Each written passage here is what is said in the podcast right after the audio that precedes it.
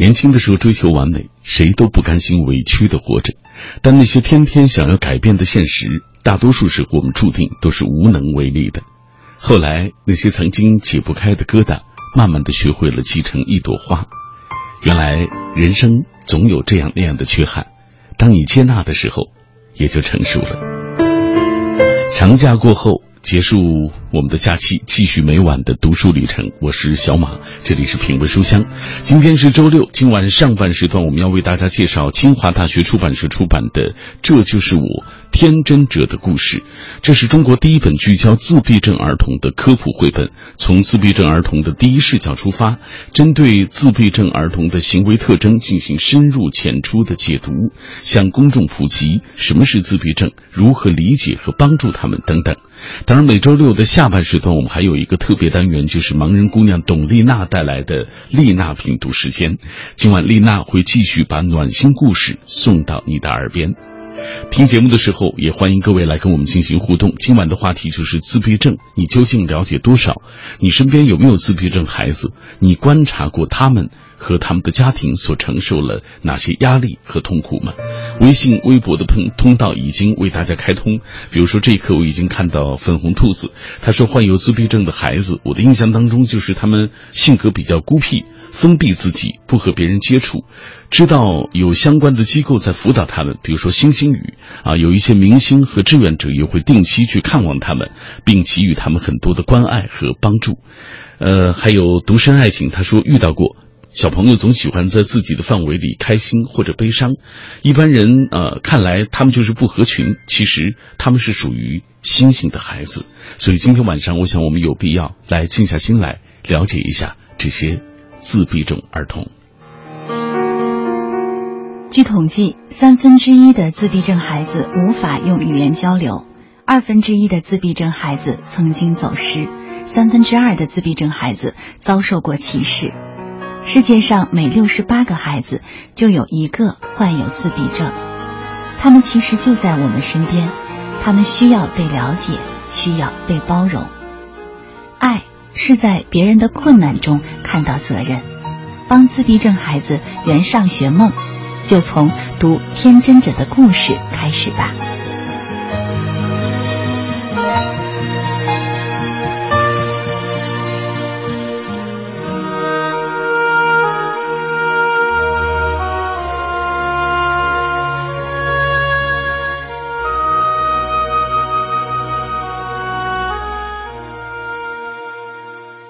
品味书香，每天晚上小马都会带来一本书，也约会几个朋友。今天这本是《这就是我天真者的故事》，它是给孩子们的一本绘本啊。所以今天我们请到了这个绘本的两位作者，一位是贾萌，还有一位是石超。来，我们先请进二位，贾萌。好，大家好，我是贾萌。大家好，我是石超。我们先请贾萌给大家介绍一下这本书的情况吧。嗯。这本书源于一个故事，它源自恩启社区的一个故事。恩启社区是一个，就是让自闭症家长和自闭症老师在里面就相互沟通的一个社区平台。然后在这里面，大家可以自由的去发帖，然后去发表自己的感想，或者是分享一些故事和资源，然后大家在这里面做一个沟通。这个绘本就是源自于一个家长发的一个帖子，呃，主要是一个小朋友正在上学，但是被学校劝退了，所以就是我们看到这个故事的时候，其实很心酸，因为很多家长期待孩子上学，但是没想到是这样的结果。然后同时，因为自闭症孩子他有一些特殊的障碍和问题，所以他们。这也不是一个个案，对于自闭症孩子来说，那我们就想做一件事，为这些孩子，所以才有了这个绘本。然后这个绘本也是想说，让更多的孩子，正常孩子能够通过翻阅这个绘本，或者是啊老师或者家长给孩子讲这个绘本里的内容，让更多的正常小朋友了解。自闭症孩子的一些问题，然后同时知道怎么样去帮助他们，然后慢慢的去了解、包容他们身边的这些特殊问题的孩子，然后让他们能够真正的去融入这个社会，融入这个学校的生活，啊，主要是这个目的。呃，我们接下来要请出这个绘本的绘图是石超啊，这个绘本你是怎么开始做的？因为我想自闭症孩子也是小朋友，所以说想从可爱上的形象下手，然后最后我们这边也是提炼出来一个这么可爱的形象，嗯然后觉得正常小朋友跟自闭症小朋友都可以接受，所以说最终确定了这么一个形象。然后因为这个绘本绘制的时候，它的出发点是因为这种劝退的一个社会现象。然后也是也是普遍存在于这个社会中，就是大家包括我自己没做之前，就是对自闭症孩子这个群体比较嗯忽略嗯忽视，然后因为确实碰见到了那个社区这么一个帖子，就是这么一个实际的情况，然后我们觉得应该好好去抓住这个点，然后跟大家呼吁一下怎么帮助他们，去关心他们。就像石超所说的啊，这个绘本的主人公琪琪啊，这个小男孩是一个很可爱的一个小男孩的形象啊。贾萌给大家讲一讲文字的部分吧，因为文字看了以后让人觉得很心酸啊。告诉大家琪琪身上他自己以自述的形式来讲他制作的时候，在写这个文字的时候，你当时是一个什么样的一个状态？就是因为更让读者去明白这个故事，我们就以啊、呃自闭症孩子的第一视角去表达这个故事，让他从自己的角度去说自己可能在不同的场合下会有哪些的状况，然后同时，因为这本书一共有十五个故事，嗯就是也就是十五个场景。啊、下自闭症孩子可能都会发生一些不同问题。然后这个绘本主要文字的下面是一个导读部分，导读部分是用更加学术一点的话去让。公众了解嗯哦这个问题哦要怎么办？嗯就是当我们啊、呃遇到呃比如说孩子在在厕所门口他呃徘徊走，然后比如说拿手指捂着耳朵，他这时候可能正常人会觉得说，嗯，他怎么了？他是他是不敢进去还是什么？可能有人就从他身边走过，嗯但其实我们希望，比如说这样孩子在学校里，希望有一个小朋友能够把他拉进厕所，因为他可能只是害怕，因为心里的害怕，所以他不敢进去。那有一个人能牵着他，把他牵到比如厕所门口的时候，或者卫生间门口的时候，可能那个情绪就缓解下来了。嗯就是希望说能够有这样的人去，呃，在那种情况下可以给他们一臂之助吧。小萌，你自己跟自闭症孩子接触过吗？对，我是大学毕业之后，我就做了一名一线老师，所以跟自闭症孩子有很深的接触。而且我其实由于就是家庭的缘故，我我从小也是以志愿者的身份去帮助自闭症孩子的，所以在这个过程中，我的感触就很深。所以当看到这样的啊、社区帖的时候，我特别的内心深处想做这样事儿，同时跟着恩启这个团队一起，然后我们把这个故事完成。芊芊是一个自闭症孩子，天真、漂亮、单纯、可爱。有一天，妈妈告诉她，她再也不能去上学了，因为她的一些特殊行为，其他的小朋友的父母们以爱的名义联名要求芊芊退学。离开学校的芊芊变得焦虑、暴躁、易怒，开始抗拒训练。不得已，老师在芊芊周围放置了几把椅子，布偶成了芊芊的同学。也许该学习的不是芊芊，而是其他孩子和他们的家长。如果芊芊身边的小朋友都了解自闭症是什么，如果每个小朋友从小就知道身边有这样一群孩子需要包容和帮助，那么众多像芊芊一样的自闭症孩子将会有一个美好的未来。于是，恩启的小伙伴们决定做一个科普绘本《天真者的故事》，夜以继日，反复的推敲、讨论，不断修改，只为做出最好的自闭症科普绘本。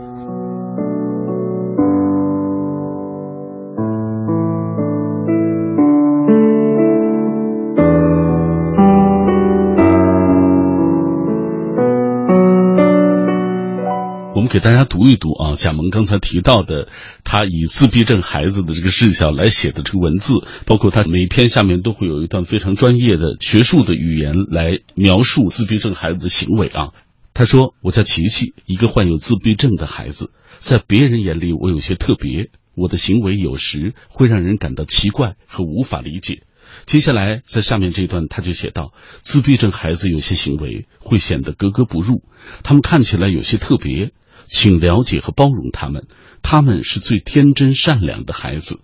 这个导读部分会帮助大家来了解他们不被理解的行为背后的一些原因。也就是说，这本书当中所展现的就是他某一些可能在别人看来有一些奇怪的一些行为和举动。对，嗯，然后以及为什么他会这样，可能是因为他身体的某些机理方面的原因导致了他这样的表现。嗯，但其实他们这些表现并不是我们常人看待说害怕或者是他故意的行为，其实可能是他没有办法去控制自己，嗯，所以更需要别人去关爱他。比如说这一段，贾萌写道：“我喜欢不停的撕报纸，喜欢抱着洗衣机，喜欢拎着壶盖，喜欢用绳子拖着闹钟。”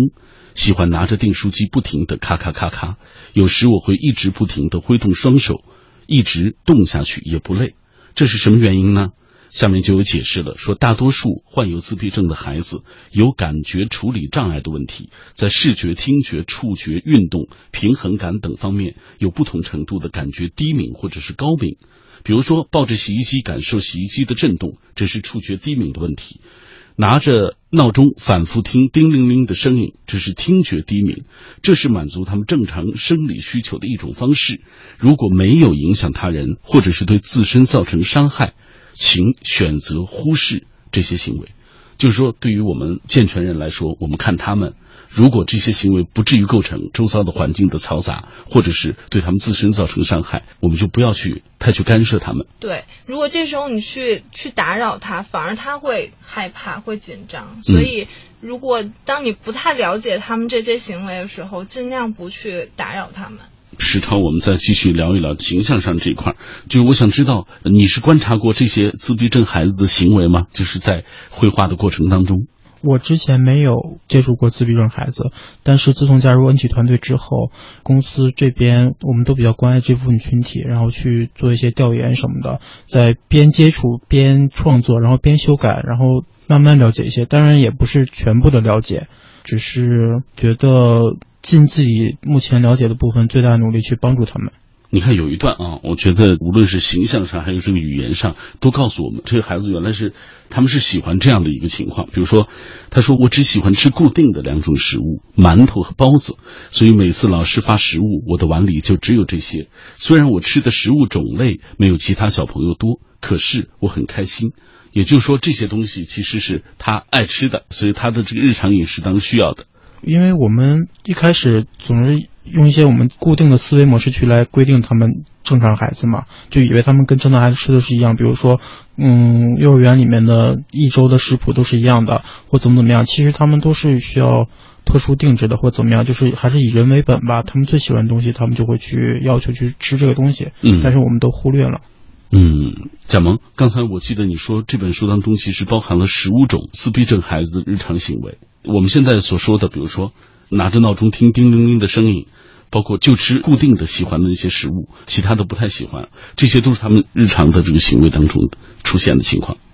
对的，他们会啊、因为身体上一些状况。包括比如说，可能有些孩子就没有语言，他们不知道怎么去表达，所以我们要怎么样去帮助他？或者说，他们因为感觉上的一些障碍，或者是感觉上的障碍，或者是比如说他没有办法融入这个群体，不知道怎么样跟小朋友玩，所以在不同的场合，他都会出现多多少少的问题。然后我们就把这些问题。大部分是呃在幼儿园里可能会发生的问题，然后列出来。嗯。然后，因为这本书的主要目的是让幼儿园里的孩子或者是老师能够更了解这些自闭症孩子，帮助他们去融入社会，所以我们就把幼儿园里的场景可能会发生的一些问题列出来。嗯。然后才组成这本书。嗯，这本书其实是参与性很强的啊！我看了这本书之后，我原来发现，哎，还有一些小东西，大家其实可以参与进来。比如说，呃，说扫扫二维码，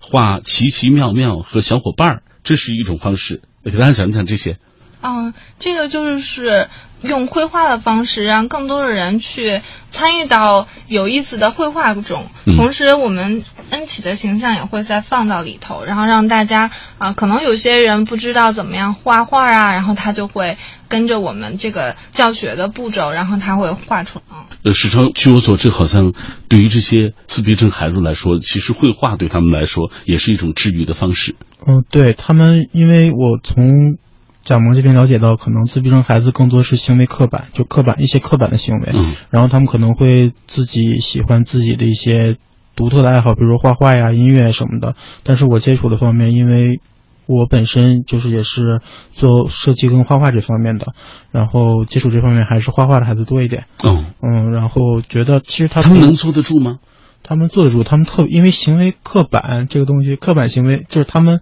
非常非常愿意单一的做一某一件事或者是几件事，嗯，所以说他们非常能坐住，但是只是大家不了解他们的情绪啊什么状态，嗯，哦，就是这些。就他们画画的时候，你给我们讲讲他们是什么状态？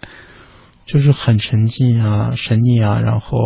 很陶醉，别人打断不了。可能我看的不是全部，不是只是特例，他们还是还是有些天才的方面，我觉得。在这本书的后半部分有一篇啊，它是我们愿意和琪琪做朋友。这是十名自闭症小朋友和五名小小志愿者。大家如果有一天拿到这套书的话，你会找一找啊，这些小朋友，你会看到这些小朋友其实他们都很可爱啊。哎，来给大家讲一讲，现在我们看到的字数文字的这部分是志愿者。对，他们是啊，十个自闭症小朋友和五个就是正常小朋友一起完成了这个呃手写琪琪的画的部分。嗯，手绘的。对对对，就是前面这些字，因为每一个都是呃一个小朋友画，一个小朋友写的，这样子更能体现出这个包容融合嗯这个主题。嗯，所以这样的形式表达会更好。然后正常小朋友也可以通过他们去参与到这本书的过程，去慢慢的更加了解自闭症孩子。嗯，对，难怪就是我打开这本书的时候，一看每一个字都写的很童真，一看就是小朋友写的字啊，有一些歪歪扭扭的，但是没关系，我觉得这刚好能够代表这是孩子们的笔触来完成的，但是这背后还有故事，刚才提到了是志愿者和自闭症孩子共同来完成的啊，很难得。这其中的这个英文部分都是对上面文字的一个解释。对。嗯。让更多的国外的朋友也能够看到这样的。对对，然后这本书也也拿到了国外，其实就是也分享了给一些国外的朋友，然后他们也很喜欢这本书，因为这个文字确实是能够表现一些自闭症孩子的一些方面的问题，他们也会很感触。这只是其中的一本，未来还会继续做吗？我们恩喜团队也打算未来做另外两本书，这个是 This is me，这就是我。另外两本是 I need you 和 My future，就是这本书是告诉大家说自闭症孩子是什么样的。那下一本书是说我需要你的帮助，或者是你能提供一个怎么样的机会去。融入社会的大家庭里，然后第三部分就是 my future 是我的未来，也就是我未来可以为这个社会做到比你们想象的更多。因为自闭症孩子其实他是有潜力的，然后他是需要我们去开发，同时给他们提供机会的，所以他们也确实是全世界的自闭症群体有一部分他们是可以融入到正常群体中，然后或者是工作岗位上，然后利用他们的一些特长去为我们这个世界创造很美好的未来。嗯。天真者的故事是中国第一本聚焦自闭症儿童的科普绘本，从自闭症儿童的第一视角出发，针对自闭症儿童的行为特征进行深入浅出的解读，向公众普及什么是自闭症以及如何理解和帮助他们。自闭症又称孤独症，是一种广泛性发展障碍，他们是一群天真者，他们就在我们身边。自闭症孩子也渴望朋友，渴望校园，能走入校园接受融合教育，是他们融入社会的第一步，也是所有自闭症孩子家长的共同心愿。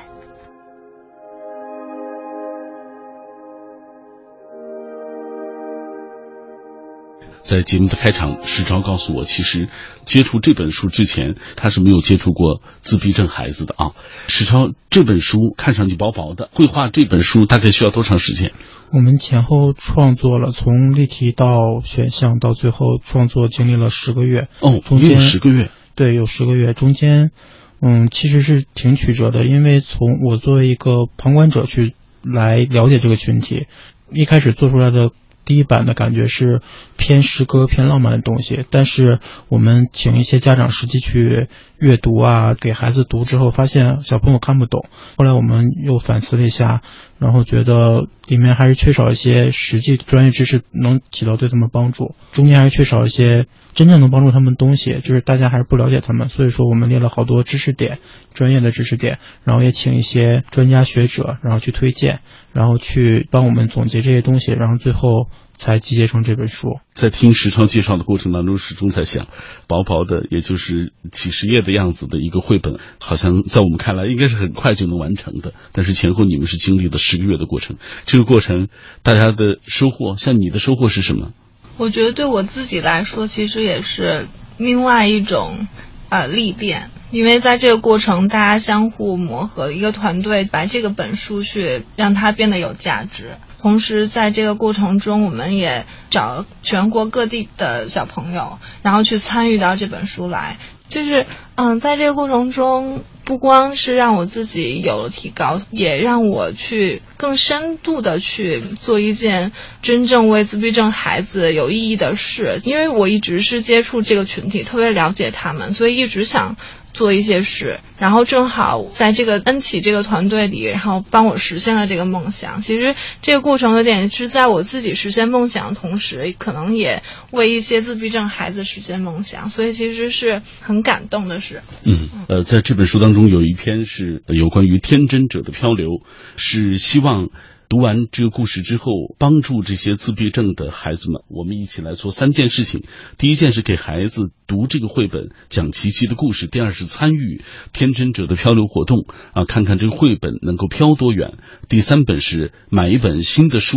送给自己孩子的幼儿园，请老师在家长中传阅啊，给大家讲讲这个的用意。这个其实是。一个让绘本传阅下去，然后传给你身边的朋友，传给身边的老师或者小朋友，然后小朋友再传给他的好朋友。所以其实这是一本书，看他能够传多远。比如说一个班里有一个小朋友买到这本书，那他可以给他的好朋友去分享。他的爸爸妈妈知道了，他可以给他身边的大朋友分享，然后大朋友再给小朋友读，所以其实是让更多的人去了解这个故事。